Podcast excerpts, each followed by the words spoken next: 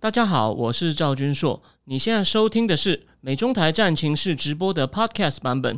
每个礼拜一跟礼拜四晚上八点钟，我都会在 YouTube 上直播，用最口语化的方式，深入分析最新的美中关系与影响台湾的重要国际局势。想要第一时间收看直播，记得在 YouTube 上搜寻并订阅我们的频道“美中台战情室”，也别忘了加入我们的 Telegram 群组。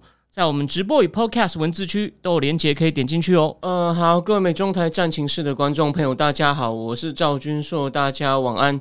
哦，眼看就到二零二一结束了，就是今天已经是倒数第二天了，所以今天呢，我们第一个主题会讲年度国际大事回顾，但不是说我只是把十件事念完就结束了，我会帮大家做一些，我会帮大家，我会帮大家。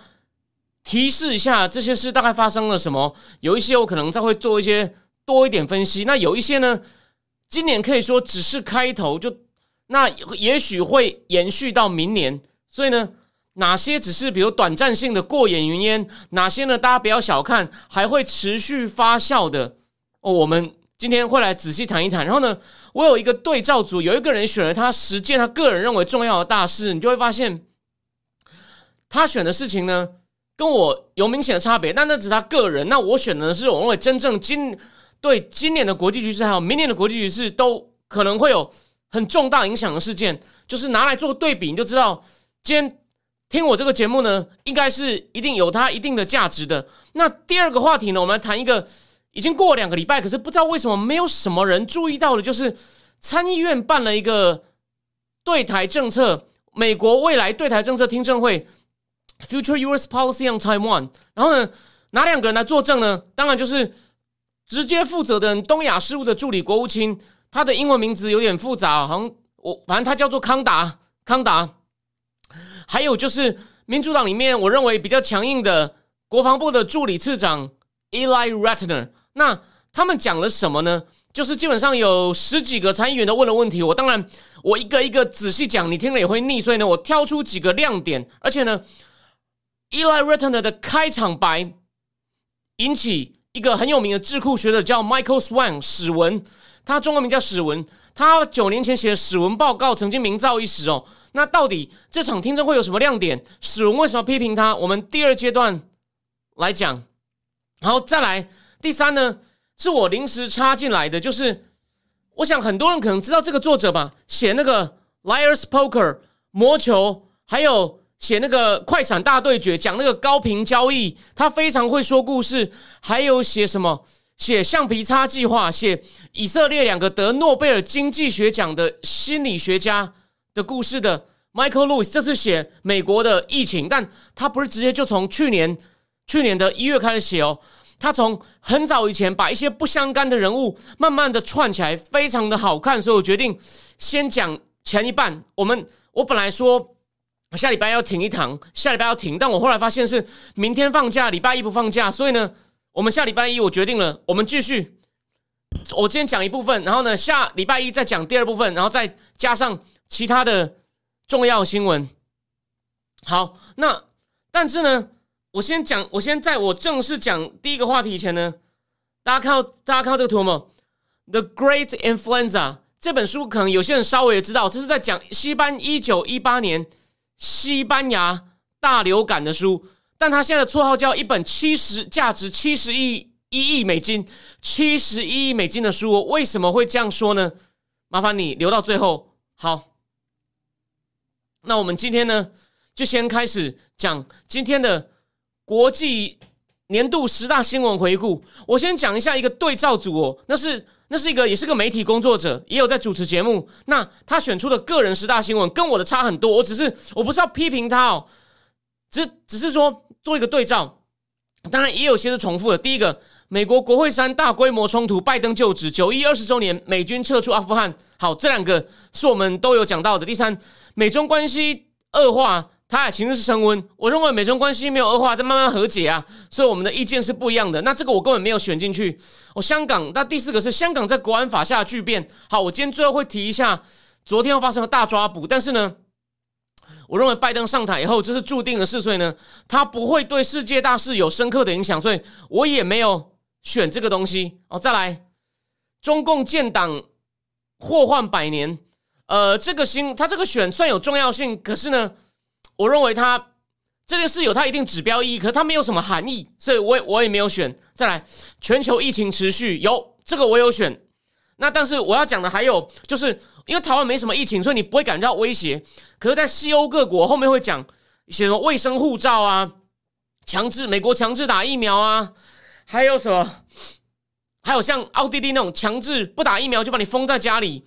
引起很多抗议，这个我们等一下会稍微讲一讲。德国还有一个命，还有一个悲更大的悲剧，可能台湾有人注意到这个新闻，有人没有注意到。所以疫情这个我没有重复。在他说缅甸政变，我认为缅甸政变它的确象征着美中的角力，等于球又变回中共那边。大家就记得我的战情是第三集吧？第三集就在讲缅甸政变。可是呢，我认为它没有到，它只有区域性的重要性，没有到全面性的重要性。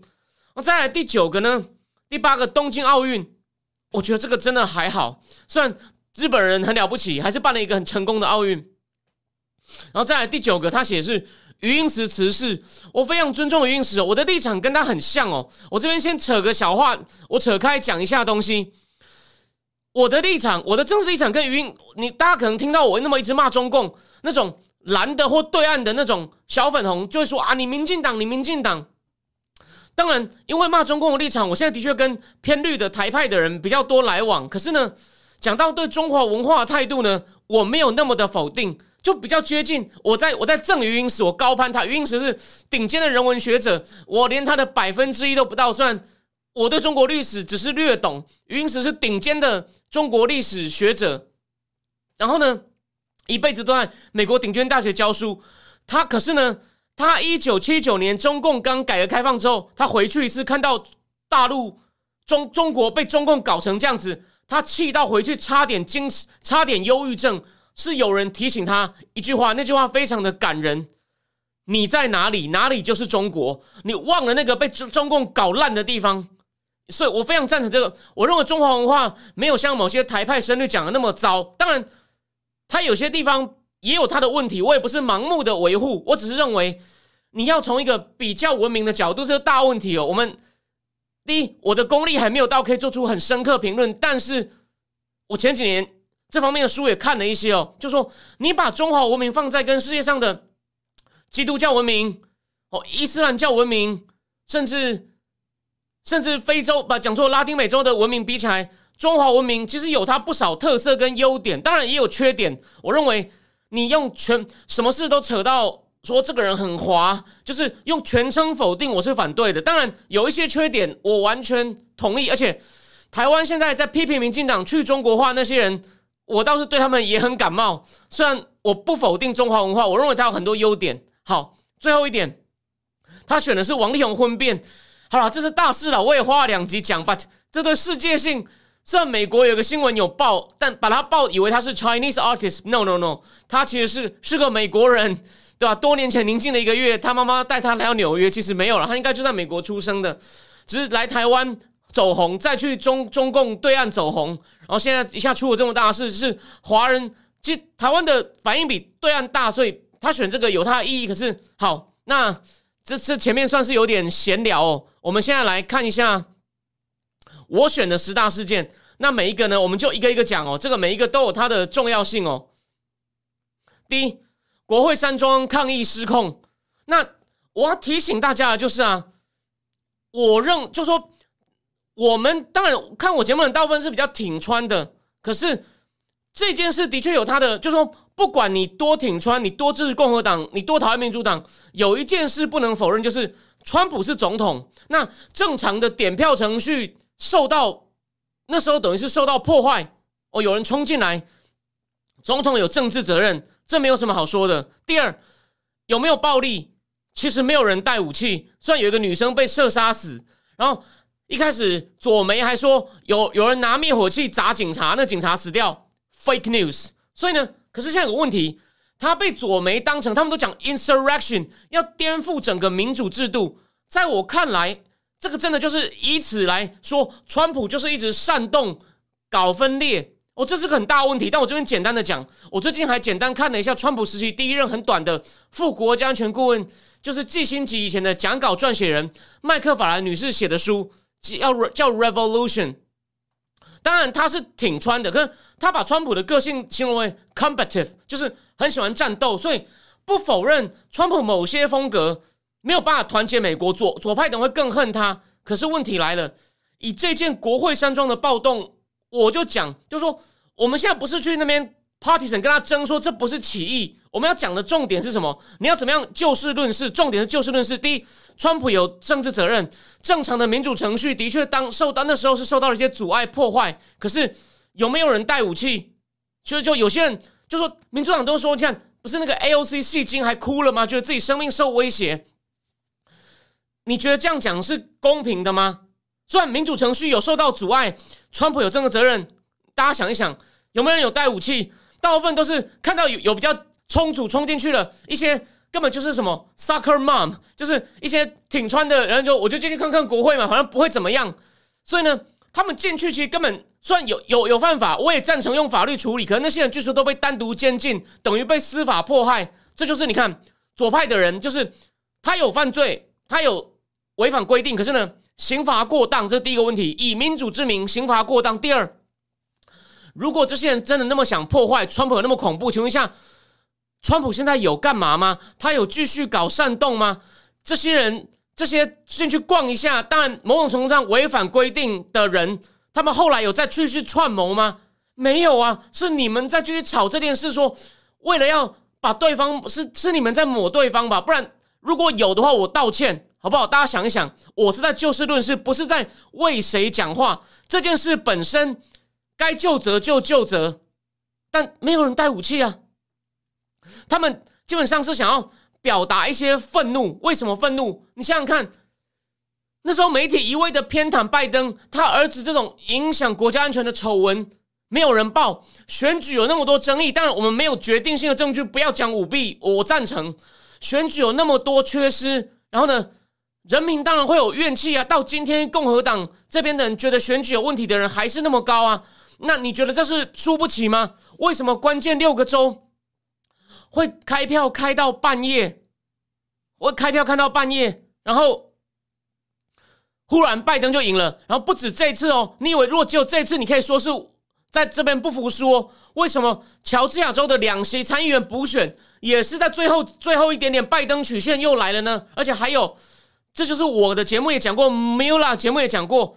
是时代杂志左媒的记者 Molly Bo 写了一篇讲左派的如何共谋，至少是修改选举法规有利于他们，然后提还事先打预防针，说开票会开很久哦，这绝对正常哦。你有没有想过，如果这么有道理，为什么左派的人反而这篇文章出来不敢讲？是右派的说，你看，你看，有没有看到？所以这也回应到我们节目的那那节内容嘛。然后现在他们在搞什么？班农。还成立一个调查委员会，班农不出席作证，被拒绝传票，被起诉了。我我上一集有稍微提到，现在连白宫幕僚长 Mark Meadows 也因为藐视国会被谴责，然后一开始好像也要起诉他。那 Meadows 现在反告佩洛西，我这边就要讲一下这件事情。Meadows 其实一开始算配合，交出很多证据，所以那个已经变成大川，他已经算被共和党已经变成一只孤鸟，被排斥的副总统钱尼的女儿 Liz Cheney，他就念了一些。小川普传给爸爸的简，传给 Meadows 简讯说：“幕僚长，你要跟我爸说，赶快停止这些，这对我，这对对我，这这这会伤到我们，没有错，对吧？”然后连 Fox News 的那个叫 Ingram，那个是很有名的主播，好像也传简讯给 Meadows 说要赶快 stop，因为这样就会教会没有理，就会理亏了。那然后 Chen 就说：“你看嘛，这些人，你看嘛，你们自己都承认这有问题，哎，没有关系啊，就川那时候川粉是有点过激。”然后呢，冲进国会接受批评，这合理啊？那请问，但你可以说他是起义吗？表达抗议有点过当，那该罚就罚嘛，该罚就罚嘛。那你觉得他想要破坏什么？连武器都没有？你以为起义革命那么简单哦？把一时过激的不当行为讲起义，起义要起义要有计划，要有军队，要有武器。因为我我最近才写了一篇土耳其的事情，我要把土耳其政变重看了一次。你以为政变起义那么简单哦？有没有尝试啊？你觉得我在乱凹吗？对吧？那是一场有违反一些法律，我绝对赞成追究的失控抗议行为。但是你硬要把它抹成歧义，为什么？为了你的政治利益，就这么简单。然后呢，不接受传票的人就被起诉。以前不接受国会传票的人多了，奥巴马时期也有几个人被起诉，这是不是政治破坏？是不是政治追杀？对吧？熟。所以呢，就是就是这样子。那有人聊天室有说可以听听陈芳宇的事吗？我今天讲会超时，我今天最后讲一点点，然后下礼拜一再补充一点，好吗？好，所以第一件就讲到这里。所以呢，但是有个有个有个有个缺点，这个这个国会山的东西的确抗议的确影响到美国的形象。所以呢，我上次有介绍《经济学人》讲批评拜登的这种对外政策退缩，那他们美国国内气氛是觉得。啊，美国当然这时候要调整啊，要要调养生息，build back better 啊！你看，我们又疫情弄成这样，民主看起来也运作出了问题，所以呢，对美国形象是有一点伤害。中共也拿来，中共也拿来大做文章。可是你们有想过，你们左派为了政治利益讲成起义，那那不就是是你们给了人家子弹好吗？那就是一场有失控的抗议，但是。连武器都没有，是要是要怎么起义啦？有没有尝试啊？再提醒大家，以后你再跟那种左派的人提，就说这件事有该检讨的地方，川普也有政治责任。把起义回去读一点历史，不要读一点历史，回去多读一点新闻。有这种方式起义，用一些 sucker mom，美国那种 sucker mom 川粉川粉妈妈就想起义，有这么简单，对吧？真的是太真的太好笑了。而且今天聊天室有人说。监视器有看到警察开门引导群众让他们进去，没有错。而且我有一集有讲这件事啊，就是有人讲出很多 FBI 的卧底在煽动川粉冲进去。我那一集点阅率很低哦，有兴趣的人可以看一下哦。在比较早，大概在五六月，麻烦你看一下那个画面上有那个他们爬进国会山，对吧？就是煽。但我今天这一集先不要追究这个煽动的事情，只是我那一集把可能是有 FBI 卧底的证据都讲很多。讲这个，把这些事揪出来的人是利用官方文件哦，绝对不是那个 Q N O 那种阴谋论，跟陈芳宇最喜欢说你们这些人就是阴谋论，完全不一样。这边插一个话，有人叫我讲陈芳宇，他到现在还很气的在那边说什么，你们这些人就是阴谋论，以就是就是以美以美阴谋论。我等一下会讲 Cruz 的证词，Cruz 在听证会上一开始讲了五分钟都不问问题，讲了五分钟，那个才叫以美论好吗？所以以美的人很多啊，但陈芳宇就说，Cruz 是右派，只想打击拜登。这种以美论、外交事务、穿黑媒体也在讲了，经济学也在讲了，他就是不读书，对吧？你就是个不读书，然后呢，以为自己念博士了不起，他其实从小就很会钻营，得很多奖，履历很漂亮，但就是个草包。不爽你来告我，你最好把我东西全部录下来，拿去给法官看看，我为我每一句话负责。好，继续第二件事情。呃，有人问我说，我对 Josh Rogan 的这这本书，OK，好，先插个话。有人问我对 Josh Rogan 的书有什么看法？好问题，我们趁机来讲一下。我先简单的回答你，这本书是好书哦。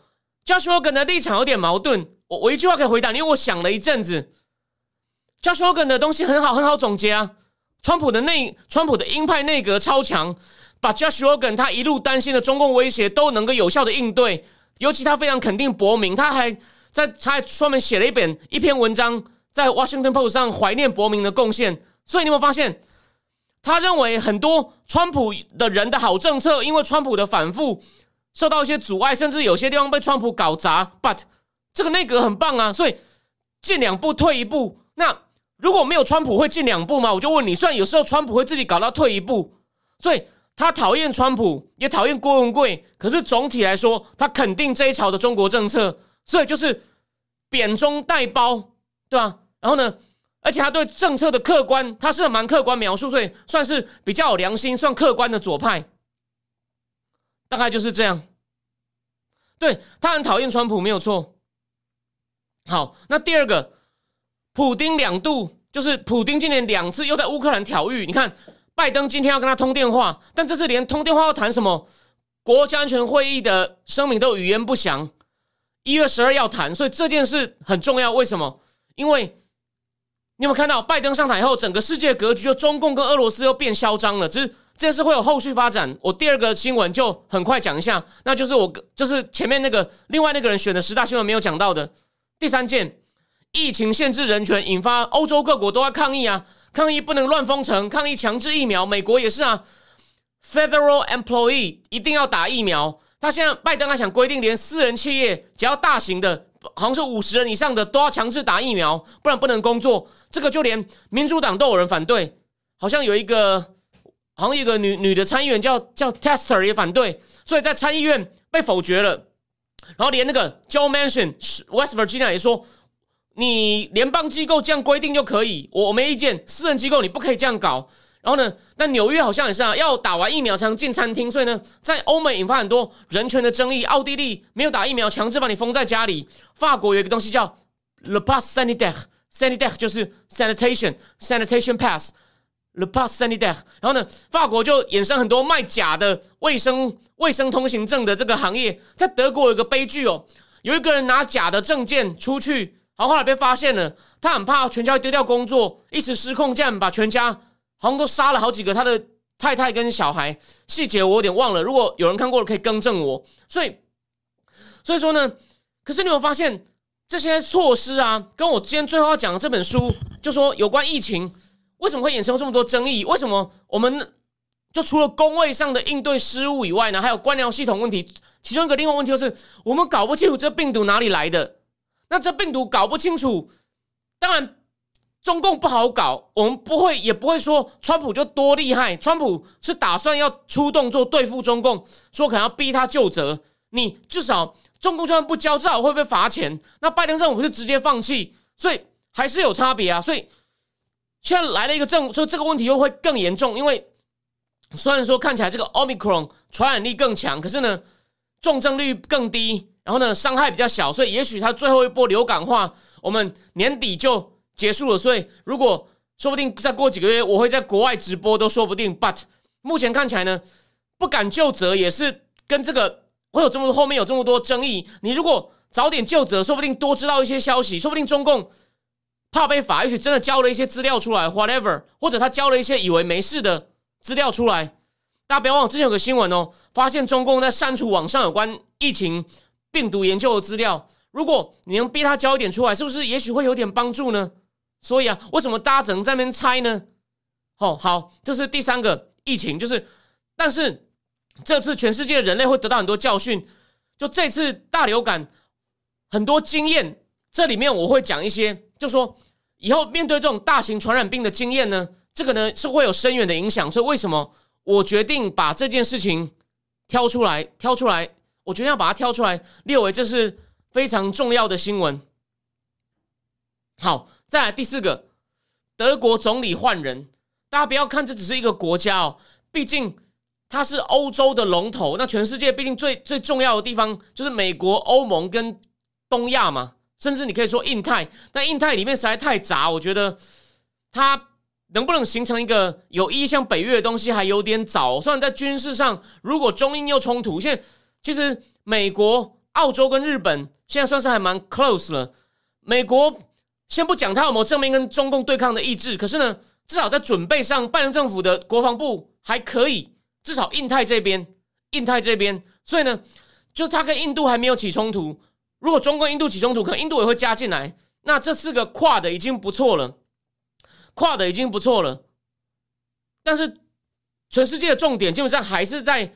如果扣掉这部分不谈，其他重点可能还是在东亚，不在印太哦。因为东南亚那些国家还没有到举足轻重，东协的势力、东协的影响力还不够大。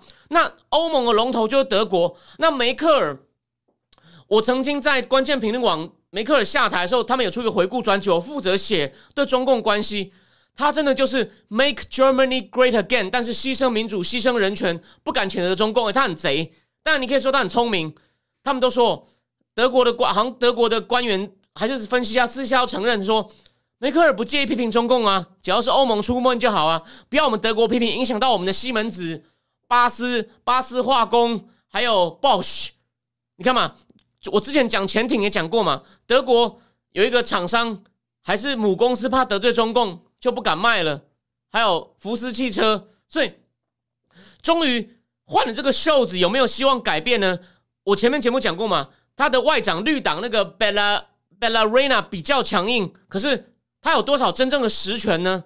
这是个问题。可是他至少给我们一个机会，看德国能不能重新变一个领头羊。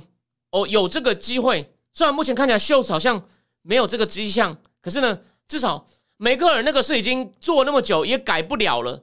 所以呢，总算 Let's see。所以这是个值得，就这是一个跟明年，这是一个跟明年值得关注的。就德国总理换人会不会带让欧盟整个变得比较硬一点，或者甚至其实他不只是大家不要以为只有跟中共的问题哦，他对波兰跟匈牙利的里面的欧盟里面的危害人权，像欧波兰。波兰跟欧盟发生一件事情，可能很少媒体会告诉你。台湾不太注意，波兰不承认欧盟一些法律对他的拘束力。欧盟就是我要取消你的补助，两边就吵起来了。波兰跟匈牙利往威权转，德国也不太敢骂他们，因为德国在这两个地方也有很大的汽车厂投资。所以你会发现，德国因为往数位转型没有很顺利，他的老工业啊，他为了保护他的老工业，其他事情都都放在后面了，不是说完全不重视。这个真的是。所以，他如果能够顺利转型，他会比较有能力站起来。法国其实就转的比较好。我我不知道有没有在我这个节目讲过，马克龙已经把欧洲变成最大的那种新创基地，好像是脸书还是 Google 在那边设资料中心吗？然后三年前，法国那种新创的那种 A P P 博览会，你以为马克龙只是去嗨嗨吗？马克龙在每一个摊位上至少待十五分钟，问他们 What are you doing? Get to fair. 对对，然后呢？谁谁挂？这是什么？对吧？所以它是一个，而且法国那种 geek economy 就是创业的也开始增加了。然后呢，现在他也修改法国劳动法，雇佣年轻人也比较容易了。所以呢，法国相对于德国，虽然它有些问题，它为什么跟德跟德国比它比较强硬，就是因为它比较不需要像德国这样顾着那些传统的工业，然后。只为了利益，然后把其他东西常常都牺牲掉。那个 N A N 说梅克的名声在接受大量难民，这是他做的好的事情，这个我同意，I agree。他当然，我今天只是强调他的缺点，他有他厉害的地方，至少他把德国经济撑住了。对难民的问题，还有福岛核灾之后，他就把德国的核能全部废掉了。哦，他有些地方是做的不错的。我我不是要把他痛骂一通，他是一个。做的不错，虽然还是有一些明明显的缺点跟罩门的，但他的德国是有蛮深的影响力。但是目前的评价也是说，德国史上有几个比较重要的总理嘛，布朗德，然后还有谁促成两个统一的科尔，就说梅克还是追不上这两个。虽然他有一些做的很好的部分。OK，好，那再来第五个，全球性通膨，这个大家美国的我讲了好几次了嘛。然后我也在方格子写过了，有兴趣看的人可以去我方格子哦，一个月只要八十九块。如果你只想看那篇，那你就当做喝一杯大冰奶。你下个月不要订没有关系，你可以订一年或订一个月。我把美国通膨，我觉得整理的还不错。好，那就可是呢，你以为这只有美国吗？除了绕塞被日本，日本上有希望趁势把我们拉起来。法国世界报，因为我看不懂德文，但我可以看法文哦。法国世界报访问了很多德国经济学家，我是看一篇十月的文章哦。他们说，德国大部分经济学家还是认为这只是暂时性的啦，因为供应链啊，因为能源啊，还有一些那种叫 commodity，就是大宗物资涨价。可是德国十一月通膨也创新高，所以这次好像专家要看错了。但他们有两派，一派觉得暂时的哦，有一派他们的那种比较小报叫做 Build，是画报，里面把那个现在的。那个 B C B 欧洲央行的总裁 Christian Lagarde 画成一个妖魔，说他不果断处理通膨，害一般小民小民退休金缩水，购买力缩水。他觉得是 Christian Lagarde 缺乏跟美国的鲍威尔一样行动太慢。可是现在就发现，对吧？法国也在担心，哦，德国也在担心，英国已经央行已经先升息了，挪威央行是第一个动的。所以呢，这个通膨到底如一些专家说的，只是 transitory 呢，还是？它会往上的。第一，虽然有些因素的确看起来是暂时性的，可是现在就怕什么？预期，只要大家都觉得这个东西预期短期内不会退下来，工会很强的地方就会喊要加薪。只要薪水一加上去，钱一多，又把物价往上推。我这边补充，你可能想不到，哦，这样有点歪楼哦。这本书原来他们在调查，他们在我等一下会再仔细讲，他们在他们在看要不要封学校的时候做了一些调查，才发现美国的联邦公务员大部分都是教育机构聘的，所以呢，为什么公教育工会的力势力那么强？所以封学校右派骂的要死，但他有一定的科学根据。可重点就是这种有工会抢的地方，如果喊加薪。因为说啊，我看起来未来我不能让我日子难过啊，你要随着通膨调整啊，这样这个预期一上去就会很麻烦。所以呢，德国，所以呢，法国的媒体在看德国的时候，他也是在说，虽然德国的专家认为大部分的因素是暂时性的，but 如果预期因为预期而调整工资，就会变成工资推升物价，物价反过来再让工资往上去，你进入这种死亡螺旋就麻烦了。哦，那就跟日本那种通缩螺旋是反过来的。什么叫通缩螺旋？我不要急着消费啊，反正会再跌啊。虽然日本的通缩也不是说很严重，就歪楼一下。日本大概在五六连续二十年，每年物价跌百分之零点一，那真的很惨呐，就是慢慢陷入流沙。虽然还不会死，日本大城市看起来是非常繁荣，很多东西还是世界顶级，but 就在流沙里面跑不出来。虽然每年掉一点点进去，嗯。好，麦中令说，可是德国民风不会选川普这种类型的当总理。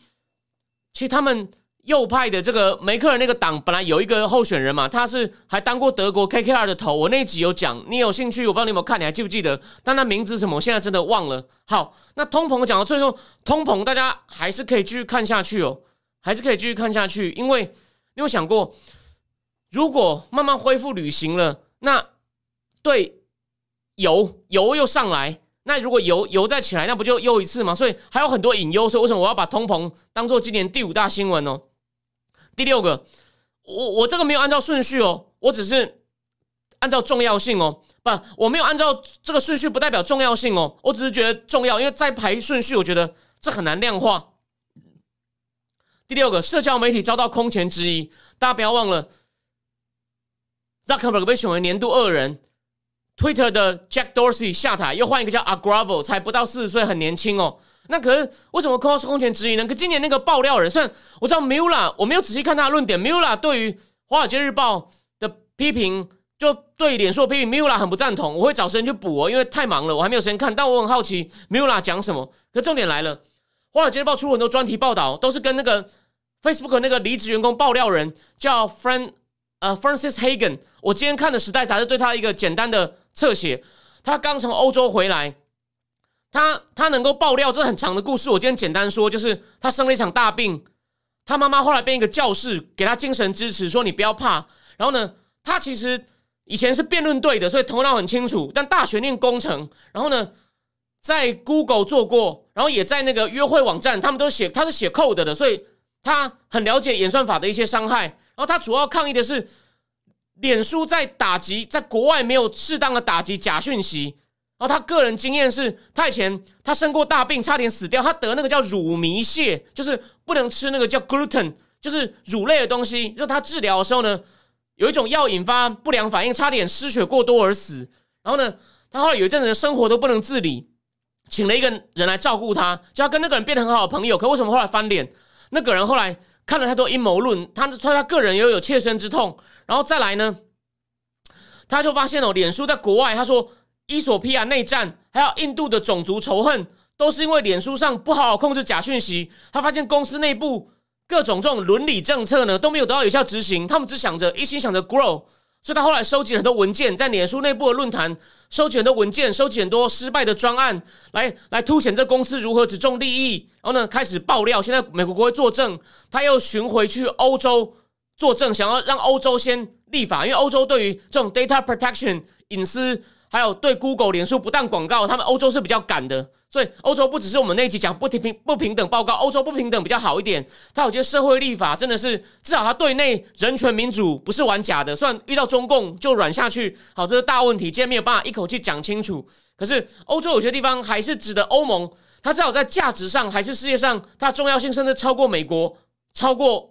我们这边的东亚，他有人赞助他，有机构请他去欧洲出席，频繁的出席听证，然后呢，鼓励欧洲先立法修改。而且他为什么他现在能够专心辞职当爆料者呢？他在波多黎各，他现在好像住到波多黎各那边，气候好，他要买一些比 cryptocurrency，这我等下要讲，这也是今年一个重要新闻。他要买一些 cryptocurrency，投资很成功，所以他生活也不成问题。所以我已经把《时代》杂志那篇他的专访的重点今天全部告诉你了。所以呢，他出来爆料其实也很有用。所以呢，社交媒体的形象就趁能不能趁这股力量逼他改得更好呢？这最后最后讲个有趣的事，就是这个米拉也反对，我也觉得的确要谨慎。拜登政府的科技政策倒是很多鹰派，我有也许我改天来讲。除了那个台裔的吴修明跟才才三十三岁的 FTC 主委 Alina Kang 以外，好像还有第三个消费者保护局，就是那个 Elizabeth Warren 倡议下成立的，里面也请了一个很鹰派的人。所以呢，能不能趁这个机会把科技巨头把他们 rein in 呢？用英文讲 rein in 就是把它管好一点呢？这是个值得思考问题。当然，Mula 应该有更好的意见，我这边只是点出来。然后这个聊天室有人说，梅克的移民政策每方面也在着眼在德国劳动力短缺的问题上。梅克所属的基民党和大财团之间的关系太紧密，完全没有那个本钱敢跟中国说不。不过德国执政联盟能有多大的转变，也很难期待。就是虽然财团影响力可能没有过去那么强。OK，谢谢你，很好的意见。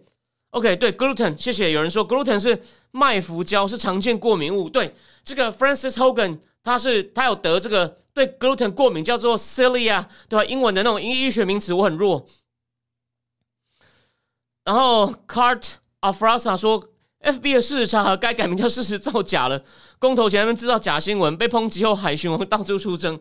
Yes，他真的很瞎。好，再来，加密货币成为热点话题。第一，那个谁，萨尔瓦多已经把那种 crypto 比特币作为合法的一种货币了。然后厄瓜多好像也要出一种数字货币。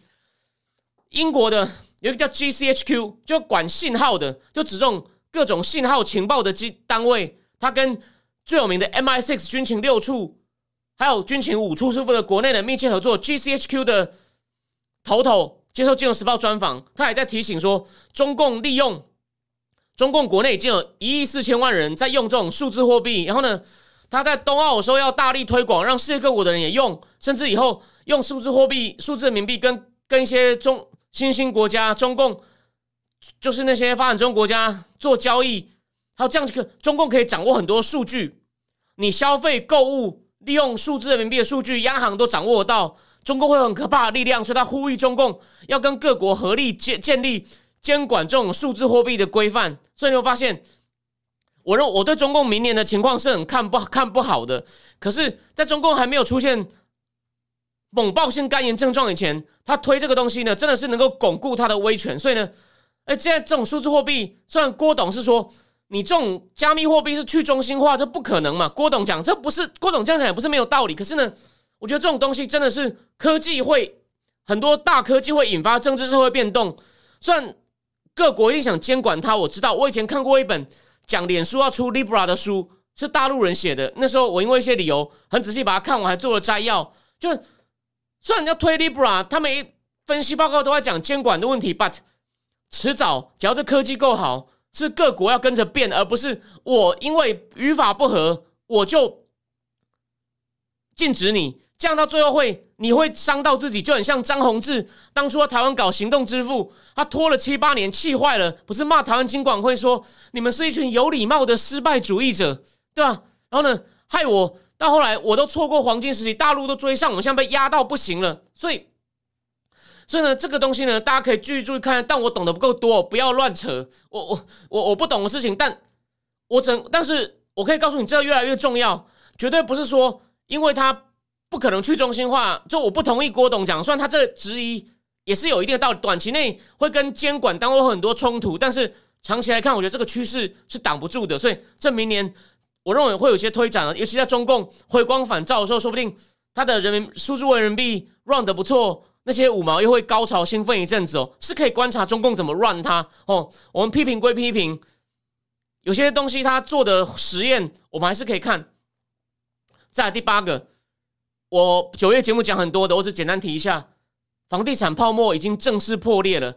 恒大现在中共是强力盖子盖住，虽然他已经被迫承认。里面东西破了，他还是不掀盖，让你看破成怎么样？No news is bad news，所以大家也都知道破了，他还在盖，但已经盖不住了，所以呢，他整个房地产开始崩，虽然没有我们想象的快，大家可以继续看。我再赌一次，我十一月说它会裂，慢了三天，但它裂之后还没有爆，所以我有错，我承认。但未来两三个月，你确定就没事吗？再来赌一次，我认为过年前中共会强力维稳，没有错。过年之后，我们来看看二三月会不会出事。我因为他现在连碧桂园也开始在甩卖房子，所以那种房价持续往下跌，然后呢，房房地房地产商没有现金，开始造成我还不我还不了款，银行因为收不到收不到款，资产负债表恶化，开始收散，这种连锁反应。我知道还是有很多人说你太乐观了，你不了解中共，它可以监管。他可以靠行政手段，他用行政手段已经 cover 够久了，才弄出一个人类史上六十五亿美金的最大泡沫。我们来看看他这一波还没，我没有说我一定对，但是我认为他的招数已经快要用尽了。但我不是第一次讲，而且我十一月说，我以为他十一月就会用尽，他看起来还可以再撑一段时间，我们就来看看吧。好，再来，美军仓皇撤出阿富汗这件事影响非常大哦。我刚刚讲了嘛。等一下，我会讲到 Ted Cruz 一开始就会骂这件事情。昨天《华尔街日报》的 Podcast 在评价拜登的政绩，那个记者也是开头就说他阿富汗事情执行的失误、事后的硬凹，还有那种厌战的情绪，真的是各方面带来很不好的影响。所以呢，这件事当然我已经讲很多了 m u l a 也讲过了，所以我就带到这边。只是他是个拜登政府。由盛转衰的转捩点，而且阿富汗现在变成这样子，女权被剥夺，没有电影，没有音乐，民不聊生，饥荒。这个呢，坦白说了，现在我也只看标题，因为那不是一个那么重要的国家。可是如果恐怖主义又来呢？所以大家注意哦，那就不是一个阿富汗之内的个个别国家的悲剧。所以这是很重要的问题，这是很重要的问题。好，最后一个。中共高速试射高速飞弹曝光，我这边讲到这里，为什么？等一下听证会有人问我，听证会的时候再讲。所以呢，我换个标题，这十大新闻看到没有？这十大新闻都大部分哦，跟明年除了撤军阿富汗，只如果阿富汗没有恐怖攻击的话，就只是他们国内很惨。老实说，我不会完全不关心，但也没有像之前那么关心了。但其他其他九个呢，都是明年还会。有影响的东西哦，乌克兰很快就要来了。美国的民主看民主要被民民主党搞烂到什么程度？可以继续看疫情会不会还在蔓延，影响经济或更多限制人权的措施？德国会不会变得好一点？通膨会不会恶化？社交媒体我们能不能让它变得好一点？不要只是有一些演算法要公开，受到更多公众监督。加密货币会不会越来越重要。然后呢，房地产会不会爆？还有中共的核弹会不会再继续？这些应该都很重要吧，所以我不是乱选吧。所以今天的节目，也许很多人都觉得哈，回顾新闻有什么好？嗯，我不是乱回顾，我讲的东西都是对明年大部分会有影响的。哦，除了阿富汗可能比较没有以外，好，换个标题，进入第二阶段。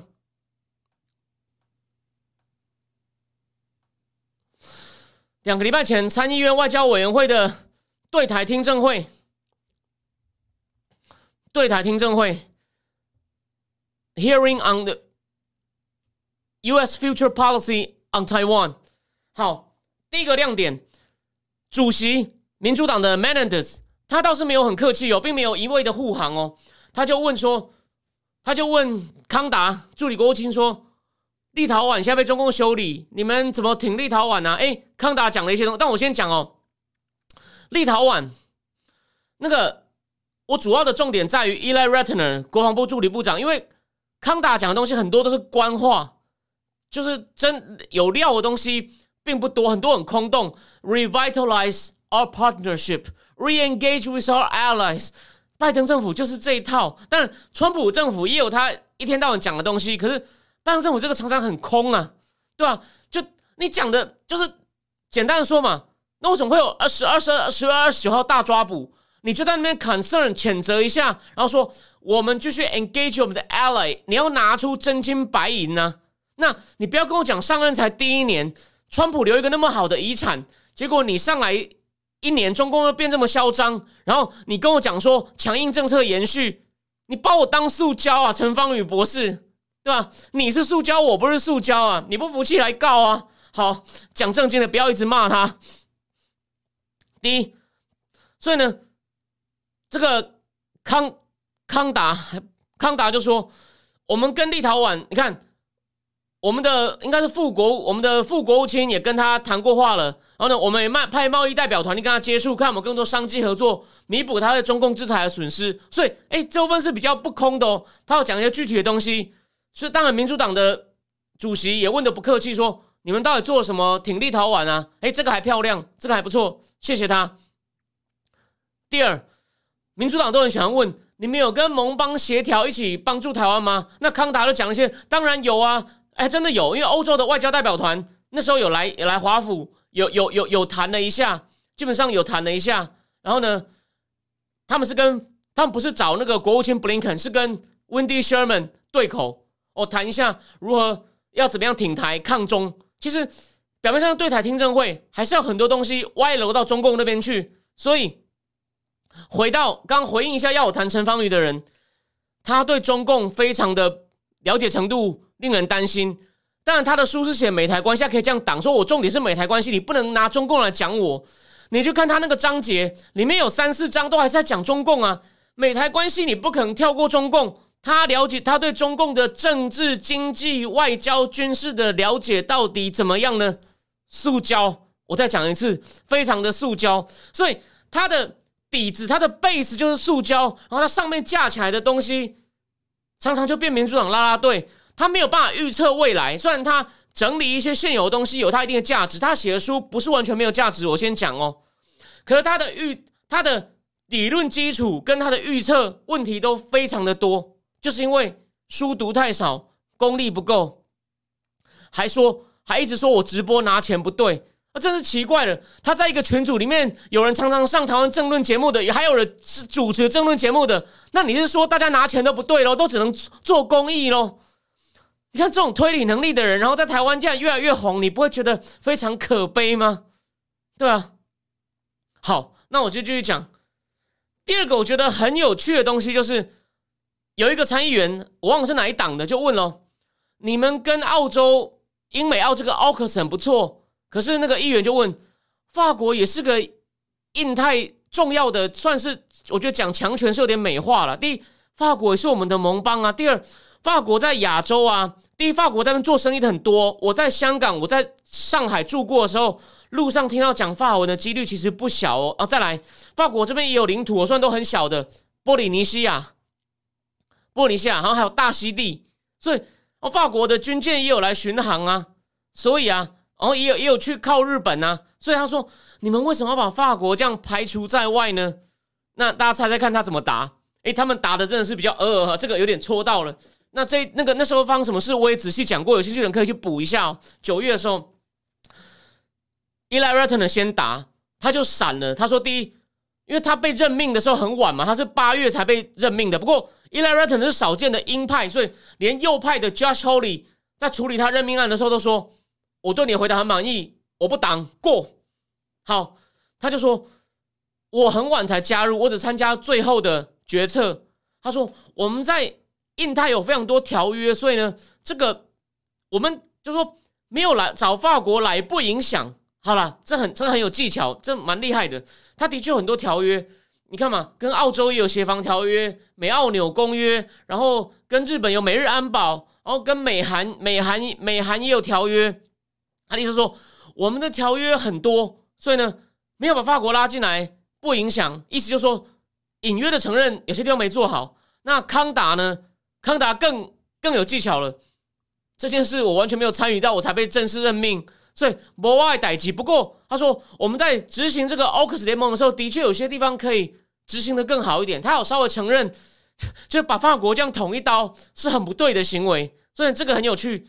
你看他的官员也没有办法帮他遮丑，就是这个概念我也说了有好处，也算是打中共一巴掌，算是长期的。可是呢，你们这样对法国。这样等于是得罪整个北约啊！法国毕竟是北约的老二啊。哦，好，那再来第三个话题。第三个呢，就是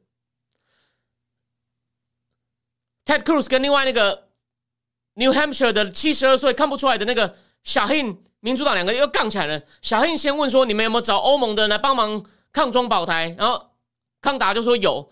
然后小黑就说，就继续讲说，是不是就是意思就是美国王定宇 Ted Cruz 故意挡驻中大使驻欧盟大使任命，是不是对你们工作造成影响？康达大人说有有，虽然我们当地的目前代理的人都很能干，可是呢，我们需要一个大使，请 Ted Cruz 先生高抬贵手。那这个我等一下后面再讲，这是延伸出来的东西。第四个核武，这是个民主党的议员，就是 Ed Murkey，就是之前我讲过的，Wendy Sherman 偷偷跟 Murkey 说，新疆法案呢，我们能不能修窄一点？我们不要那么急着快过。被 Rub 应该是被 Rubio 跟左梅抖出来，他就问啊，中共这个导弹呢，就说到底有没有对美国造成威胁？到的造成威胁，然后呢？伊拉瑞特呢就说没有，没有。OK，那再来重点是，他说美国的科学家是不是我们的导弹可以到音速二十倍，所以它只有五倍，所以其实还好。r a t t e r 就说不好意思，这个我不能公开讲，我们要在闭门的才讲。他有讲讲到好几次，有说要闭门的时候才讲。我等下要讲，还有几次有几个敏感的话题要在闭门的时候才讲，不能公开的听证会讲。所以他就说，所以这个第一轮他讲的东西后面重点来了，亮点在这里。他说。既然美国还是比他强，然后他的东西又没有对我们形成直接的威胁，那我就反对国防部想要因为这样增加国防经费，又来拿这个东西恐吓我们。所以你看，民主党有些人还是反对的哦。然后再来又问说，那中共导弹可能几年内会增过一千枚？这个我节目也讲过，我把《金融时报》那篇很重要的专题报道仔细讲，有兴趣的人可以回去看。他就说，到底这对我们威胁大不大？反正伊莱瑞特的意思就是说，嗯，我们。一定还是有数量优势哦，短期内不用担心，但我们会密切注意中共的情况。好，那再来战略模糊，战略模糊，说我们到底要不要改成战略清晰？重要咯。康达说不需要，就是我们现在的政策很成功，不需要改。e l i r a t t n 讲的东西就有趣咯。可惜老招，他说。我有很多证据可以告诉你，我是战略模糊比较好。不过这些证据要在闭门的听证会里面秀，所以不知道他要秀什么。可惜这个不是我们这个层级知道的。当然，这种闭门听证会会不会流出来，流到肖大使那边，这个就要看肖，要靠肖大使，不能靠我。但就像聊天室里面讲的，陈国师没有接触过中共高官，按照他所做书本逻辑思考美台中关系的战略，因此陈国师对我来说就是小白兔。不知道微笑野狼是没有道德底线，为了达到目标，除了自己的利益，其他都可以牺牲。他其实书也看的很少，就是我我骂最凶的。如果是书呆也就算了，有些书呆他真的能把书看得很透彻哦。那个他都是必要的时候看一些文件，然后就变成知识精英到处站人，这是我最想骂的。他看的书很少啦。那个我不是要吹嘘我自己节目好不好，是由你来定。你看我的节目，你就知道我每次引了多少资料啊！你你听过他引过类似的东西吗？你凭良心讲一下，你我今天是引的比较少，但我等一下都还是要继续引书给你看。而且你以为我只带一本吗？你以为我只带一本吗？而且你觉得我只是拿出来给你看吗？虽然这些书常常都有他的推荐，但这两本没有了。但他哪一次在跟人家站的时候引用过这些书？那我哪一次节目里面没有引用书？就这么两点，所以。我还真希望他来告我，我们就来请法官评评理，到底我讲他的塑胶有没有道理？呃，没有，因为这牵涉到一些情报资料，这是这这是真的，这个是真的。我跟因为聊天室有人 Danny 问说，避免听证会才能讲，怎么听起来很像是发大财的话术？嗯，好，那再来有一个参议员问了一个很有趣的问题，他说，现在香港被搞成这样。真的很令人难过。然后康达一开始也跟着骂了一下，但没有讲怎么办。你看，这就是民主党吗？然后呢，再问重点来了，他就问说：“可是呢，美中共知不这个问题有点抽象，你要仔细听哦。像中香港变成这样很难过，中共知不知道？他没有办法对台湾这样做，因为美国还有全世界都认为台湾，就说我们绝对不会把香港和台湾一样都看成内政问题，所以呢。”中共绝对不是不是因为知道我们很重视台湾，所以不敢轻举妄动。结果 r a t t n 就说：“对，中共知道，可是我们知道，中共也知道，记得中共知道，就中共也知道，我们知道，中共知道，美国非常重视台湾的情报，情报，情报讯息也是要闭门才能讲，也是闭门才能讲。就我们有情报知道，中共知道美国很重视台湾，所以他千万不要，千万他们应该不会轻举妄动，不能不会像对香港那样，又是一个闭门会议。好，好，再来还有一个重点来喽，我忘了有一个叫共和党的议员，我说了，共和党的参议员，我大概已经五十个里面，我大概有一半我算是有还算了解，可是有一些还有一半我不了解。有一个叫样的问了一个很好问题，他就问说，到底台湾的国防情况到底怎么样？简单的说，问题是这样。你会发现这一届政府，因为他是负责东亚的助理国防部长，他他很赞成叫不对称作战哦。我们今天没有时间仔细讲，可是看出来，他说他非常肯定蔡政蔡政蔡总统这种不对称作战的方向。那什么叫不对称作战呢？就是不要那买那么多飞机，不要造那么大的舰，多买鱼雷，多买那种行动的车，行动飞弹车，行动飞弹车，鱼雷，靠靠近岸的飞弹。还有另外一个，他很赞成的方向是全民动员署，明年要成立了。你看嘛，教招都要教招两个礼拜，而且他说台湾会按照各种符合实战的剧本去做训练跟演习哦，所以他很赞成。大家不要忘了这件事，我补充一下，我节目好像前面节目有讲过，可能不是在这边讲的。今年的台美国防会议，国防部官员借口疫情不去了，为什么？因为前财前国防部长李喜明要演讲，李喜明就强调要做飞弹小艇，多买鱼雷，不要一直想造大舰。可是台湾的国防部就有一些考虑，就是我们不能完全往这边倒。所以呢，你如果李喜明在，等于前朝官员跟现任官员立场会冲突，怕尴尬就不去了。但是至少这一届的美国政府，从依赖瑞特人的公开证词，网络上都有，他非常赞成蔡总统目前的不做不对称作战，还有就是。全民加强后备战力的方向，哦，这就是他把美国政府的政策更明确的讲了一次。对，好，这也是很重要。好，再来第八个，在我讲那个 Ted Cruz 像谢龙介跟主席 m a n d e r 吵起来以前，第八个是有点敏感的哦。副主席共和党副主席 Rich 问的，不是说要把台台湾办台北办事处改名吗？情况怎么样？大家猜猜看呢？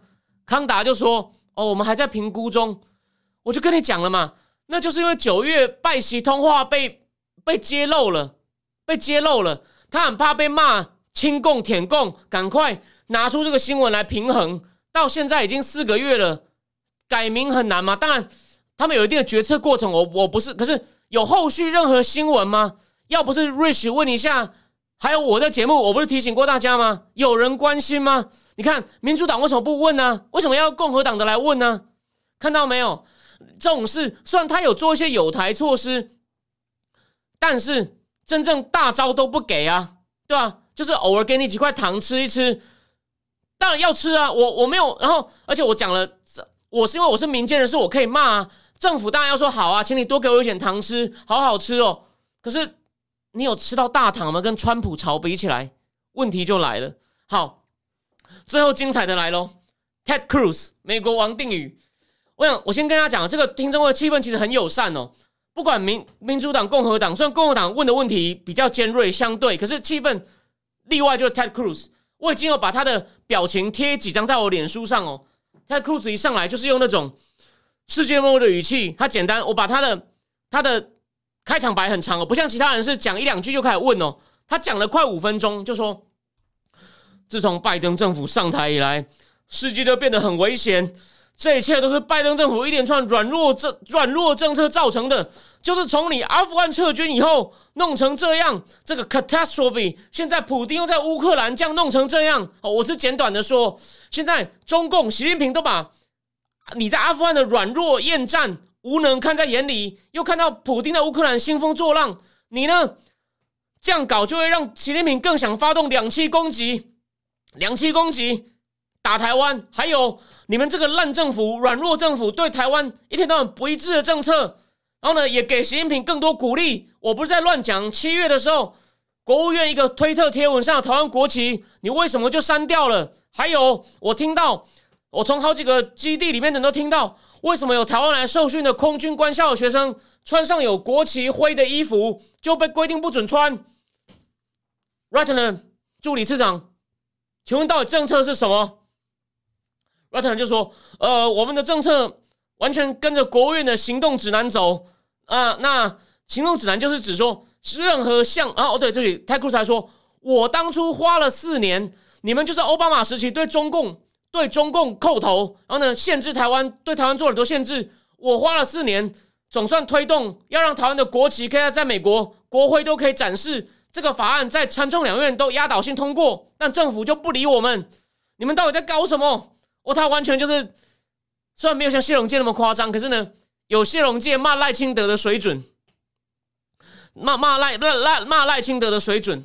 然后呢 r e t n e r 就就说了嘛，我们好，你讲的这个空军官校学生穿国徽衣服的事情，我要再去查，but 我要再去查，但是呢，我们的标准就是。国务院的标准适用于全美国政府跟台湾官方接触的标准，他就这样过去了。这的确，这的确这样回答是合理的。哦，再来，精彩来了，他就问反问康达，就康达又开始又又在那边讲空话，就是我们我们一直很重视台湾啊，我们一直跟盟邦就在讲那废话。然后忽然讲到一半，主席说时间到，你五分钟到了，哇，库斯又不爽了。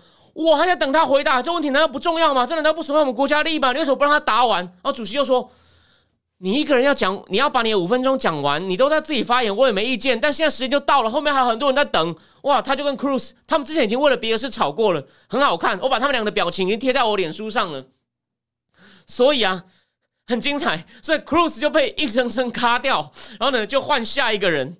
但还有后手，听我继续去讲，听我继续讲。”到最后，听证会快要完了以后，又主席又讲了一些话，又问副主席有什么事情。副主席就说：“刚刚 Cruz 的问题，康达还没有讲完，让康达讲完。”所以你看，Rich 当然就帮一下同事，康达就继续讲说有关这个有关这个内规的问题啊，就说就我们我们完全是按照规定啊，就四十年来美国政策就是象征着台湾的国家主权的符号不能出现在美国的领土上。所以呢，这个就说就是把 Cruz 顶回去嘛，就是我们这样做是符合规定的啊，你不能骂我说我们的政策软弱 incoherent，然后鼓动习近平啊，这个这个回答没什么问题，我我没什么意见，就是但是他之前还没讲到这一段，五分钟到了，Mendes 也不想让 Cruz 得分，就硬把他，但他这样其实我觉得是 Cruz 有点像谢龙健，谢龙介执行赖清德不是常自己现在在骂半天嘛，Cruz 也是啊，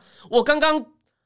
模仿 Cruz 讲话，我已经缩短版本了。Cruz 真的把自己每个人的五分钟，他几乎是全部都用来骂，骂到他四分三十秒才让他们两个分别答。然后康达再讲了一次以后 r a t t e n 也举手说：“我要补充一点，国防部有关这种跟台湾官方交往的指南，他说国防部的指令就是按照国务院讲的，所以呢，反正这个问题就就结束了。这样听证会最后就 over 了。可是呢？” Cruz 真的是非常凶哦，就是又把他们是唯一里面把拜登政府的两个官，就把拜登政府又骂的臭头，我骂的臭头的一些对话。好，最后最后一点，最后一点，史文报告，史文史文就说，Eli Ratner 的开场的证词里面呢，他你知道他怎么讲吗？他他的批评很激烈，你可能想都想不到哦。因为 Eli Eli Ratner 说，台湾不管是民主价值，它经济的活力。半导体的地位，还有它第一岛链的关键位置，哎，所以为什么你看它鹰派吧？这个有一点川普的水准，所以 Eli r e t n e r 是个人才。台湾是美国的宝贵资产，他在政治、军事、经济上都 distinct，就是跟中共很不一样，distinct from China。你觉得这样讲有问题吗？你知道，这样有美国很有名的智库研究员讲说，this statement is hugely reckless，就是你完全。不深思熟虑啊，要欧北来啊，because it clearly implies that，因为这意味着什么？台湾应该被认为是一个 strategic asset，一个战略资产，要跟北京 keep separate，跟北京必须分开。所以呢，它的含义就是啊，你等于美国放弃了一个中国政策。我觉得这真的是很帮中共讲话，虽然不是说拿了钱，而是说。这个立场很亲共啊，你就知道美国智库还有这样的人呐，他就写了一篇短文这样出来骂哎，那个虽然美国那他太认真了，美国那时候是说中中共中国的前途要不要统一，由海峡两岸的中国人自己决定。问题是台湾现在有多少人觉得自己是中国人？这我不是之前讲过，波顿在胡子哥波顿的投书讲了吗？台湾有七成的人不认为自己是中国人呢？那你能够把统一当成一个前提吗？你美国说这是你们自己的事，我不管，我我没意见呢。可你不能说美国只是认知到你们将来会自己讨论统一问题，你现在就。假设一定要往统一前进呢？哪有这么附和中共主张的？美国当初是为了加紧建交、制衡苏联，才勉强答应这个条件的。你怎么不去看时空条件都改变了？只是说叫紧抱着这个一个中国政策，然后说 Eli Ratner 是 hugely reckless 呢？所以这事情真的是很夸张，我必须要把它点出来一下。我们我要把我要把它点出来一下。好，已经快九点了。我今天好像没有时间仔细讲这本书了，所以呢，因为这本书真的有很多，我这边先讲一个事情，我可能下礼拜一再仔细讲。我刚为什么会讲说有？我刚刚为什么会讲说有一本刚刚那本书讲西班牙大流感的价值七十一亿美金呢？原来小布希啊，在两千零五年有一次去度完假之后呢，他就看了这本大流感的书，哦，回来就问美国那时候卫生与公共福利部说：“我们有对付大流感的计划吗？”发现卫生福利有一个十二页的指南，十二页的指南上面呢，就是如何储存抗病毒的药物啊，如何快速研发疫苗。但很简单，小布希非常的不爽，所以后来国土安全部的顾问就跟官员说，总统生气了。他们底下有个叫生化防卫局，里面有个医生，现在他的名字我有点忘了，跟那医生说，你要负责去开会，弄出一个很仔细的指南来，就呢。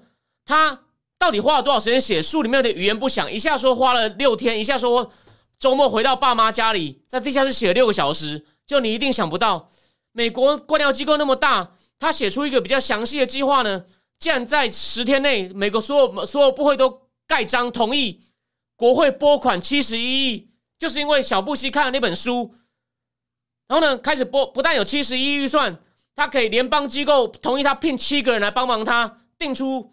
各种方案，那就是美国第一步来应应对大流感计划的开头。那细节呢？我下一次再讲，很精彩。反正就是一个医生，没有他当初只是国土安全部底下的生化防卫局的人，因为只有他最懂，因为他牵涉到流感医学。然后小布希就就说：“我们都没有应对大流感的计划，还得了？”所以小布希也没有我们想的那么糟了。然后就要要这个医生去找人来，然后他找到一些。